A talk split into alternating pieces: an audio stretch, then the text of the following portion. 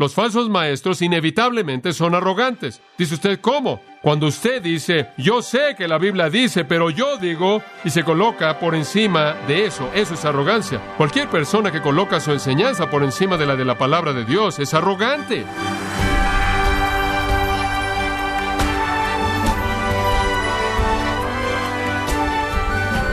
Gracias por acompañarnos en Gracia a vosotros con el pastor John MacArthur. Los científicos estudian los elementos anormales de una enfermedad y así pueden combatirla mejor. De la misma forma, los líderes espirituales deben discernir las falsas doctrinas, confrontarlas y no permitir que afecten la salud de la Iglesia. Pero ¿cómo es que las escrituras desenmascaran a los falsos maestros? El día de hoy el pastor John MacArthur, en la voz del pastor Luis Contreras, contestará a esta pregunta como parte de la serie Evitando engañadores espirituales en gracia a vosotros. Viendo un poco más de cerca, ¿cuál es la actitud de los falsos maestros? Versículo 4. La primera afirmación es simple. Está que envanecido. ¿Cuál es su actitud? Orgullo. Su marca es herejía y su actitud es orgullo. Es la misma palabra está en el capítulo 3, versículo 6. Es una palabra única es la palabra tufo, la cual significa estar envuelto en humo, inmerso en humo. Es una forma pasiva perfecta, lo cual significa estar en un estado estable de estar inmersos en su propio humo. En otras palabras, son puro humo. Arrogancia es lo que la palabra implica, son arrogantes. Los falsos maestros inevitablemente son arrogantes. Dice usted, ¿cómo? Simplemente si usted coloca su enseñanza como superior a la enseñanza de la palabra de Dios, esa es la epítome de la arrogancia. Eso difícilmente necesita ser dicho. Cuando usted dice, yo sé que la Biblia dice, pero yo digo, y se coloca por encima de eso, eso es arrogancia. Arrogancia, eso es estar inflado con su propio sentido de importancia personal. Pedro dice que son tan arrogantes en 2 de Pedro 2 que no tiemblan cuando blasfeman a las majestades angelicales. Pedro dice que son tan arrogantes que son totalmente obstinados, tan arrogantes, versículo 18 de ese capítulo, él dice que hablan palabras arrogantes de vanidad, simplemente hablan palabras vacías que demuestran su propia arrogancia. Judas dice en su epístola acerca de su orgullo, rechazan la autoridad y hablan de manera arrogante, versículo 16.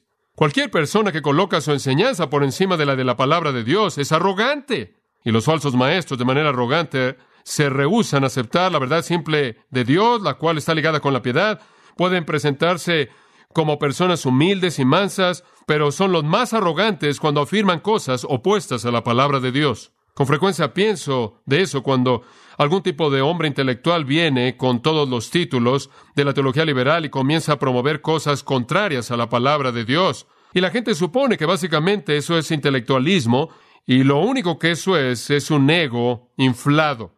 Alguien que no puede de manera humilde postrarse debajo de la verdad de la palabra de Dios, sino que se coloca a sí mismo como mayor que Dios. Cuando hablamos de expresar la verdad, esa es la culminación de la arrogancia, la cúspide de la arrogancia. Debemos esperar algo menos cuando Satanás en su arrogancia decidió ser mayor que Dios y ha producido una generación de pecadores con el mismo deseo. De hecho, cuando usted ve la ilustración en Hechos 8 de Simón, el hechicero que iba por todos lados diciéndole a todo el mundo que él era alguna persona grande, muy típico, muy típico. Estas personas que son arrogantes, que están inflados con su propio sentido de importancia personal, como Colosenses 2.18 dice, no son nada más que promotores del error que revelan la patología de su virus. ¿Cuál es su marca? Herejía. ¿Cuál es su actitud? Orgullo. En tercer lugar, su mentalidad. ¿Con qué estamos lidiando? Esto es muy directo. Está envanecido las siguientes dos palabras. Nada que sabe. No me importa cuántos doctorados en filosofía tengan o cuánta preparación tengan, no sabe nada. No dice que no saben mucho, dice que no saben nada. Son unos ignorantes, orgullosos. No saben nada, pero están inflados acerca de lo que creen que saben. Desfilan su inteligencia imaginaria, su erudición imaginaria, su entendimiento superior imaginario, su entendimiento religioso imaginario, y la verdad es que no saben nada. Son necios. 1 Corintios capítulo 1 y 2. Son necios absolutos. Y la sabiduría del mundo, dice él, es que necedad con Dios. No entienden ningún asunto de verdad espiritual. tienen la sabiduría de Santiago, que no es de arriba, sino que es terrenal, animal, diabólica. No tienen verdad alguna. La gente que viene, sean los teólogos liberales o líderes de sectas como Brigham Young o José Smith, o sean quien sean, vienen y promueven alguna gran verdad y la realidad es que son absolutamente ignorantes. No saben nada, absolutamente nada. Porque usted no puede conocer nada fuera de la revelación de Dios. Esto es nada acerca de la realidad espiritual. Dicen tener alguna nueva verdad, algún nuevo entendimiento. Dicen conocer cosas que nadie más conoce y lo presentan con autoridad, pontificando en su ignorancia arrogante acerca de todas las soluciones a todo y no sabe nada. Amados, es tan maravilloso que el Señor ha escogido esconder estas cosas de los, entre comillas, los sabios y los prudentes a sus propios ojos y revelarlas a los niños. Dios ha escondido estas cosas de las mentes prósperas que buscan promoverse a sí mismas de este mundo y se las ha dado a las personas comunes y corrientes como nosotros. Aquellos de nosotros que conocemos la palabra de Dios, conocemos mucho más que las personas más eruditas, educadas, que la niegan. Pedro de nuevo clasifica su ignorancia con terminología bastante fuerte en 2 de Pedro 2.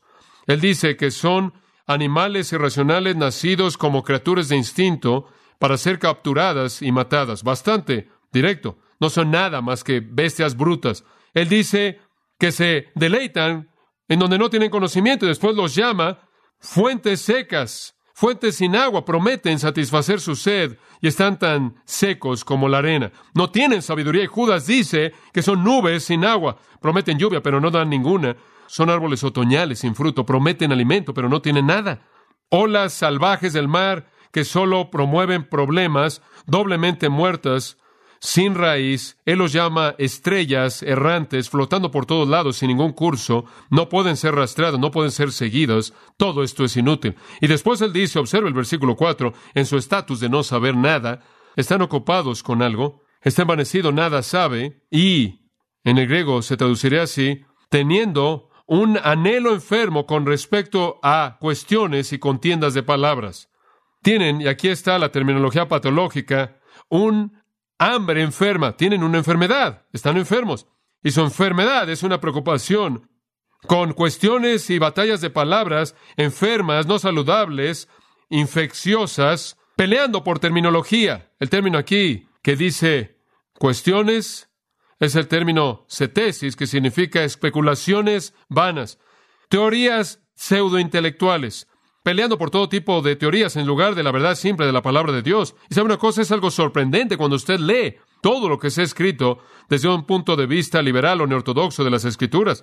Usted literalmente se pierde en todas las palabras de toda esta especulación cuando lo único que necesita es aceptar la verdad simple de la palabra de Dios. Y después se meten en logomaquias, batallas de palabras, peleando por terminología. Yo creo que la Biblia dice que Dios creó el mundo en seis días. ¿Tiene un problema con eso? Simplemente lo dice. primer día él hizo esto, el segundo día él hizo esto, el tercer día esto. Dice usted, bueno, ¿son días reales? Bueno, dice, y fue la tarde y la mañana, el primer día, la tarde y la mañana, el segundo día, la tarde y la mañana, el tercer día, y no tengo que ser un phi beta kappa para decirle que probablemente ese es un día de 24 horas. Bueno, dice usted, no es intelectual creer eso. No, es simplemente sensato creerlo. Usted simplemente tiene que leerlo y después dice, es verdad, eso es lo que dice. Pero sabe una cosa, vienen estas personas y hubieron esos hace algunos años atrás que promovían, no podemos aceptar una creación de seis días, eso no es admirado intelectualmente el día de hoy, y si queremos ser admirados por los intelectos de nuestro mundo, tenemos que inventar algún tipo de condescensión a la evolución. Y sabe una cosa que el evolucionista dice que una vez hubo un mar, nos queremos hablar de dónde salió el charco, había un charco una vez, pero estaba el charco y tenía una cosa de una célula y esa cosa de una célula, dijo, pienso que voy a hacer dos. Y entonces fue dos y después seguimos con eso y aquí estamos. Eso es intelectualismo. Esa es ciencia astuta. Y entonces no queremos refutar eso. E inventaron un término, una palabra, inventaron la idea de que somos evolucionistas teístas. ¿Qué quiere decir eso? Bueno, eso significa que tenemos que aceptar la información científica acerca de la evolución porque no podemos menospreciar a los científicos, pero creemos en Dios, entonces tenemos una evolución teísta, lo cual significa que la evolución va de la mano y de vez en cuando Dios entra en la acción y hace algo muy especial y algo que solo Dios podría hacer. Y después alguien más vino y dijo, no, no, promovemos el creacionismo progresivo. ¿Qué es eso? Bueno, queremos enfatizar a Dios, entonces decimos que Dios está creando, pero lo está haciendo a través de un proceso progresivo evolucionario. Y entonces los evolucionistas teístas discuten con los creacionistas progresivos y en cierta manera se dan el uno al otro doctorados en filosofía por ese tipo de cosas. Y el resto de nosotros tomamos la Biblia y decimos, oh, veo, en el primer día le hizo esto, en el segundo día le hizo esto, el tercer día le hizo esto, el cuarto día le hizo esto, el quinto día hizo esto y el sexto día hizo eso y después reposó. Eso es bastante claro. Vayamos al siguiente capítulo. Nubes en aguas, olas que no promueven nada más que vergüenza, estrellas errantes. Sus mentes no saben nada y se involucran a sí mismos en especulaciones inútiles acerca de palabras que solo comienzan batallas, locomaquias, batallas semánticas.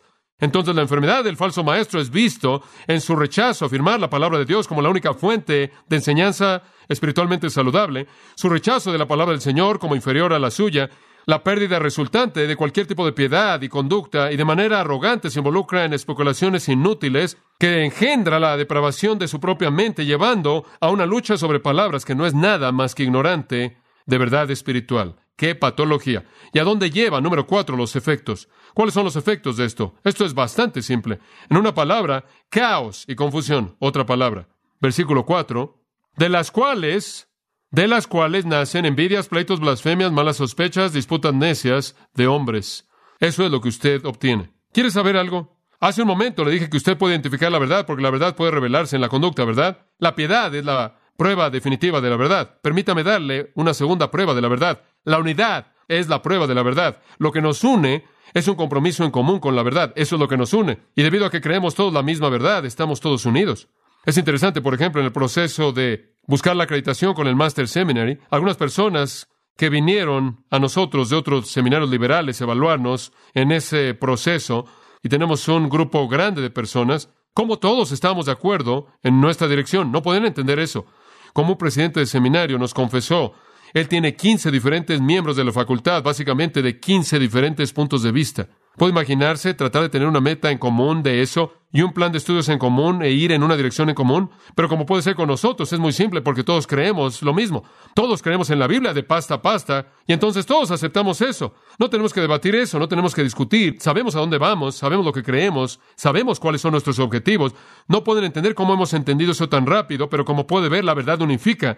Ahora, cuando usted tiene a personas que están enseñando cada uno lo que quiere, todo el mundo está enseñando lo que está bien a sus propios ojos y todo el mundo es, en cierta manera, su propio maestro motivado por su ego, todo el mundo añadiendo sus cosas a las escrituras, todo el mundo negando las escrituras a favor de lo que él enseña. Y debido a que todo el mundo se convierte entonces en su propio estándar, se coloca en contra del resto de la gente. Y lo único que tiene es discordia, lo único que tiene es caos.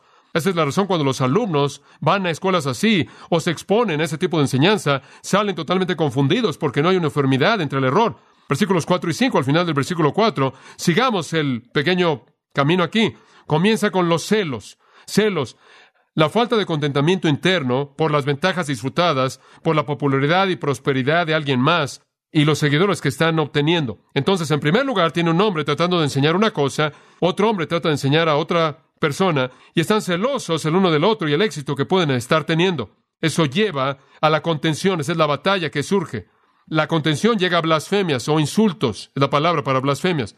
Esa es la calumnia y el insultar a alguien que esté en desacuerdo contigo. Eso lleva a la sospecha maligna, lo cual significa asignarle a algo motivos malos, motivos malignos.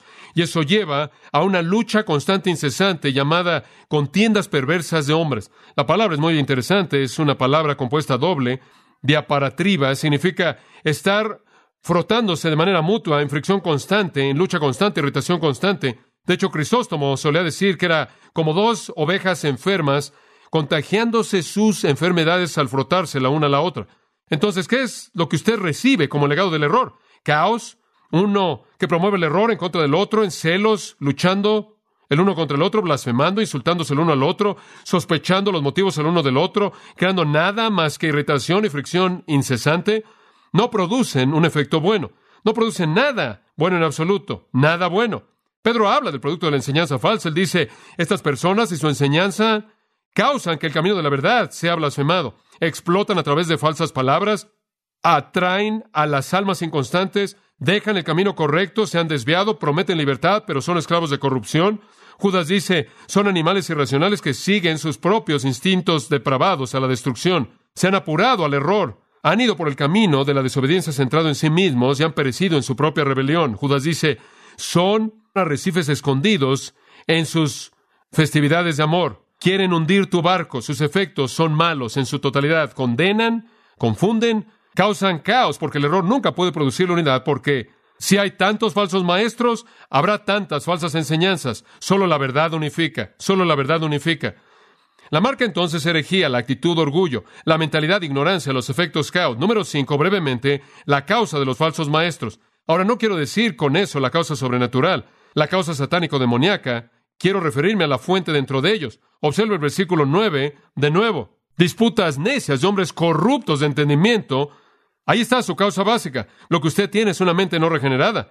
Tiene una mente que nunca ha sido transformada. Tiene una mente que está en enemistad contra Dios, como Pablo le llama en Romanos 8, la mente carnal está en enemistad contra Dios. Es un enemigo de Dios. Es esa sabiduría terrenal a la que se refiere Santiago, que pelea contra Dios. Mentes corruptas, Romanos 1, 28. Pablo dice una mente reprobada, entregada a toda maldad. Sus facultades mentales no pueden funcionar de manera normal en la esfera moral o espiritual. No reaccionan de manera normal a la verdad. Son hombres naturales, 1 Corintios 2.14, que no entienden las cosas de Dios. Entonces la fuente patológica de su enfermedad es una mente corrupta. El virus mortal de palabras ignorantes salen de una mente anormal. No entienden a Dios, no entienden la verdad, no pueden entender la verdad. Sus mentes están entenebrecidas. Efesios 4 dice, sus mentes están separadas de Dios. Efesios 4 dice, sus mentes son totalmente impías. Dice en Colosenses 1.21, su mente básicamente está apegada a obras impías. Entonces, mentes alejadas, mentes impías, mentes oscurecidas, mentes carnales, mentes corruptas. Esa es la fuente. Nunca han sido transformados. No han recibido lo que me encanta, que dice 1 Corintios 2.16, mas vosotros habéis recibido la mente de quién? De Cristo. No tienen esa mente. No tienen esa mente. No tienen la mente renovada de la que Pablo escribe. Y esa es la fuente. Usted está tratando con una mente corrupta, está tratando con una mente no regenerada. Pueden tener títulos que le salen por las orejas, pueden tener involucramiento religioso, pueden ser parte de una secta, pero su mente es corrupta. Y a partir de una mente corrupta salen palabras ignorantes. Esa es la causa. Número seis, la condición de los falsos maestros. ¿Cuál es la condición actual Versículo 5 de nuevo. Él dice que no solo son hombres corruptos de entendimiento, sino también privados de la verdad. Privados de la verdad. Esta es su condición. Su condición actual es que están privados. La palabra privado significa, viene de un verbo que significa robar, privar. Han sido privados de la verdad, o podría ser una voz media, se han privado a sí mismos de la verdad se han robado a sí mismos de la verdad o han sido robados de la verdad, las formas son las mismas. Si usted lo toma como un verbo en voz media, diría que estuvieron en contacto con la verdad, pero se han privado a sí mismos de ella, se han alejado de la verdad por su propia voluntad. No está diciendo que llegaron a ser salvos, sino que tenían una Biblia, leyeron la Biblia, conocieron la verdad, pero se alejaron de la misma. Por otro lado, podría ser un pasivo, alguien se las quitó. Quizás estuvieron bajo la influencia de alguien que los jaló de la verdad. Podemos advertirle a la gente a que tenga cuidado con quién escucha y con quién lee para que no se vuelva víctima de eso. Estas son personas que en una ocasión estuvieron en proximidad a la verdad, estuvieron en contacto con la verdad, quizás no tuvieron nada más que la palabra de Dios a la mano y eso es suficiente, tuvieron una Biblia, pero ahora han sido privados de ella o se han privado a sí mismos de la misma. Literalmente han caído en Hebreos 6, Hebreos 10, aquellos que en el pasado fueron alumbrados, iluminados, pero ahora han abandonado aquello que una vez conocieron. Han visto y conocido y ahora han rechazado. Y entonces decimos, su condición es apostasía. Su condición es apostasía. Su efecto es caos. Su condición es apostasía. Se han apartado de la fe. ¿A quién han estado escuchando? El padre de toda mentira, Juan 8:44, Satanás mismo. Se han apartado de la verdad. Se han desviado de la verdad. Como dice en 2 Timoteo 2:18, han errado con respecto a la verdad. Siempre están aprendiendo. Capítulo 3, versículo 7 de 2 Timoteo. Pero nunca pueden llegar al conocimiento de la verdad. Dice en el siguiente versículo, resisten la verdad, porque son hombres de mentes corruptas, aquí está, réprobos, con respecto a la fe. Mentes corruptas, privados de la verdad, réprobos en cuanto a la fe. Todo va de la mano. Todo va de la mano. Su condición es de apostasía. Se han desviado de la verdad. Siete, conforme vemos una conclusión, solo una más después de esta. Siete, ¿cuál es la prognosis de los falsos maestros? Esto se implica en la afirmación privados de la verdad y su prognosis es juicio. Cualquier persona que está totalmente privado de la verdad, cualquiera que está privado de la verdad se dirige al juicio. De hecho, en Hebreos 6, si usted se aleja de la verdad, no hay esperanza de volver a regresar a la salvación. En Hebreos capítulo 10, si usted pisa la sangre del pacto, usted se dirige a un juicio desastroso y eterno. Pedro dice en 2 de Pedro 2, de nuevo, traen sobre sí mismos destrucción repentina. Él dice que su destrucción no se retrasa, su juicio desde la antigüedad no espera. Y después él da ilustraciones al decir, versículo 4, porque si Dios no perdonó a los ángeles que pecaron, sino que les arrojó al infierno, y si Dios no perdonó al mundo antiguo antes de Noé, sino que destruyó a ese mundo de impíos, y si Dios destruyó a Sodoma y a Gomorra y los convirtió en cenizas, si Dios le hizo todo eso a esos apóstatas, entonces usted puede esperar que Él hará lo mismo a estos. Y entonces Él procede a describir a estos apóstatas y lo que Dios va a hacerles. Judas, en su pequeña epístola, se vuelve muy directo. Él dice que desde la antigüedad, versículo 4, están ordenados a la condenación. Y después él dice acerca de ellos en el versículo 15 que Dios va a venir y va a convencer a todos los impíos, entre ellos de todas sus obras impías que han cometido impíamente y de todas sus palabras duras que los pecadores impíos han hablado en contra de él. Juicio. La prognosis de los falsos maestros es juicio, infierno eterno y el infierno más severo de todos, porque ellos habiendo visto la verdad, tocado la verdad, apostataron de ella. Y finalmente, ¿por qué hacen esto? Entendiendo toda la patología de los falsos maestros, ¿cómo es posible que alguien hará esto? Y aquí está el motivo. Que toman la piedad como fuente de ganancia que toman la piedad como fuente de ganancia. Apártate de los tales, pero los manuscritos más antiguos no tienen esa última frase. Aparentemente algún escriba lo añadió eso más tarde. El versículo termina diciendo que toman la piedad como fuente de ganancia. ¿Sabe por qué están metidos en esto? Muy simple. ¿Por qué están metidos en esto? Dinero, dinero. Tienen la audacia de presumir que su piedad, y es usada de manera sarcástica aquí, de manera irónica, que este tipo de piedad falsa es una manera de producir dinero. Esa es la razón por la que Pablo, como puede ver en Hechos 20, cuando les dice, porque yo sé que después de mi partida vendrán entre vosotros lobos rapaces y hombres perversos se van a levantar y los encomiendo la palabra de su gracia, la cual es el único antibiótico contra el SIDA del error espiritual. Después, en el siguiente versículo, versículo 33, dice, no he codiciado ni vestido, ni plata, ni oro de nadie. ¿Por qué? Porque esos de manera típica, los que eran falsos maestros estaban metidos en esto para trasquilar a la gente, no alimentar a las ovejas. Y entonces Pablo les dice, yo no soy así, yo no busco nada. Él le dice a los corintios, no vine a ustedes buscando nada. Él les dice a los tesalonicenses, no queremos que paguen nada y trabajé por eso con mis manos para proveer para mi vida personal, para mi propia vida. Y él dijo antes en el capítulo 3 que un anciano y diácono no puede ser avaro, no puede ser un amante del dinero. ¿Por qué? Porque el potencial en la esfera religiosa para usarlo, para producir dinero, siempre ha sido el factor motivador de los falsos maestros. Pedro lo dice de nuevo en 2 Pedro 2, en su avaricia los van a desacreditar, han seguido el camino de Balaam, quien amó el premio de la injusticia. Usted se acuerda de Balaam, el profeta, que podría ser comprado y daba un mensaje al mejor postor. Judas dice que se han apresurado al error de Balaam y que adulan a la gente por causa de su propia ventaja. En Hechos 8, Simón quiso comprar el Espíritu Santo, él habría pagado todo lo que podía pagar para comprar el poder que él vio revelado, porque él sabía que con ese poder podía poder recuperar todo eso y mil otras fortunas más como eso. Está consciente, puede ver con sus ojos, puede ver a los charlatanes religiosos que son un desfile constante en sus ojos en esta sociedad que están metidos en eso por el dinero. Están por todos lados. Permítame repasarlo brevemente, escuche con atención. Manténgase alejado de personas que enseñan cosas contrarias a las escrituras. Aléjese de aquellos que niegan la verdad. Aléjese de aquellos que no son semejantes a Cristo ni son piadosos en su conducta. Aléjese de esas personas y no escuche a aquellos cuya actitud es arrogante, que son totalmente ignorantes de la realidad y la verdad espirituales, y constantemente están metidos en teorías acerca de especulación inútil que genera batallas de problemas, llevando solo al caos, a la confusión, al desorden y a la división. Aléjese de aquellos y no escuche a aquellos que presentan su enseñanza arrogante a partir de mentes corruptas que han dejado la verdad y se dirigen al juicio eterno. Aléjese de aquellos que desean el enriquecimiento personal a expensas de usted. Inclinémonos en oración. Señor, te damos gracias porque nos has dado advertencia suficiente en tu palabra para que podamos saber y estemos conscientes de la infiltración del error contra la verdad. Padre, gracias por la palabra de Dios, por maestros fieles, por el Espíritu Santo.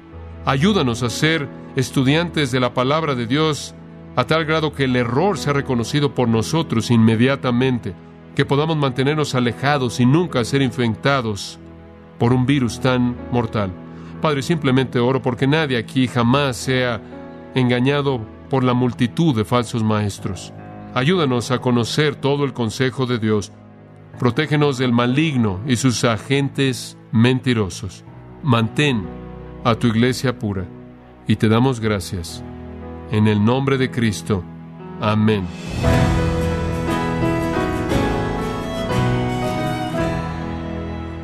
Ha sido el pastor John MacArthur quien nos enseñó cómo identificar a los falsos maestros y nos exhortó a alejarnos de ellos y de sus enseñanzas. Nos encontramos en la serie Evitando Engañadores Espirituales, en gracia a vosotros. Estimado oyente, quiero recomendarle el libro El Pastor y la Inerrancia Bíblica, en donde John MacArthur, junto con otros teólogos, historiadores y eruditos bíblicos del campo evangélico, defienden porque la Biblia se considera completamente verdadera, sin error alguno. Adquiéralo en la página de gracia.org o en su librería cristiana más cercana. Y quiero recordarle también que puede descargar todos los sermones de esta serie Evitando engañadores espirituales así como todos aquellos que he escuchado en días, semanas o meses anteriores, animándole a leer artículos relevantes en nuestra sección de blogs, ambos en gracia.org. Si tiene alguna pregunta o desea conocer más de nuestro ministerio, como son todos los libros del pastor John MacArthur en español, o los sermones en CD que también usted puede adquirir, Escríbanos y por favor mencione la estación de radio por medio de la cual usted nos escucha en gracia a vosotros. Es importante conocer no solo el país y ciudad de donde usted nos escucha, sino también la radio. Para quienes contactan nuestro ministerio por primera vez, pueden solicitar una copia del mensaje de promoción sin costo alguno, un mensaje por oyente únicamente. Si usted vive en los Estados Unidos o Puerto Rico, escríbanos a Gracia Vosotros, P.O. Box 4000, Panorama City, California 91412. O puede escribirnos a través del siguiente correo electrónico radio arroba Queremos agradecerle su tiempo y sintonía en nombre de John MacArthur y del personal de este organismo, e invitarle para que nos acompañe en la próxima edición y así juntos continuar desatando la verdad de Dios un versículo a la vez, en gracia a vosotros.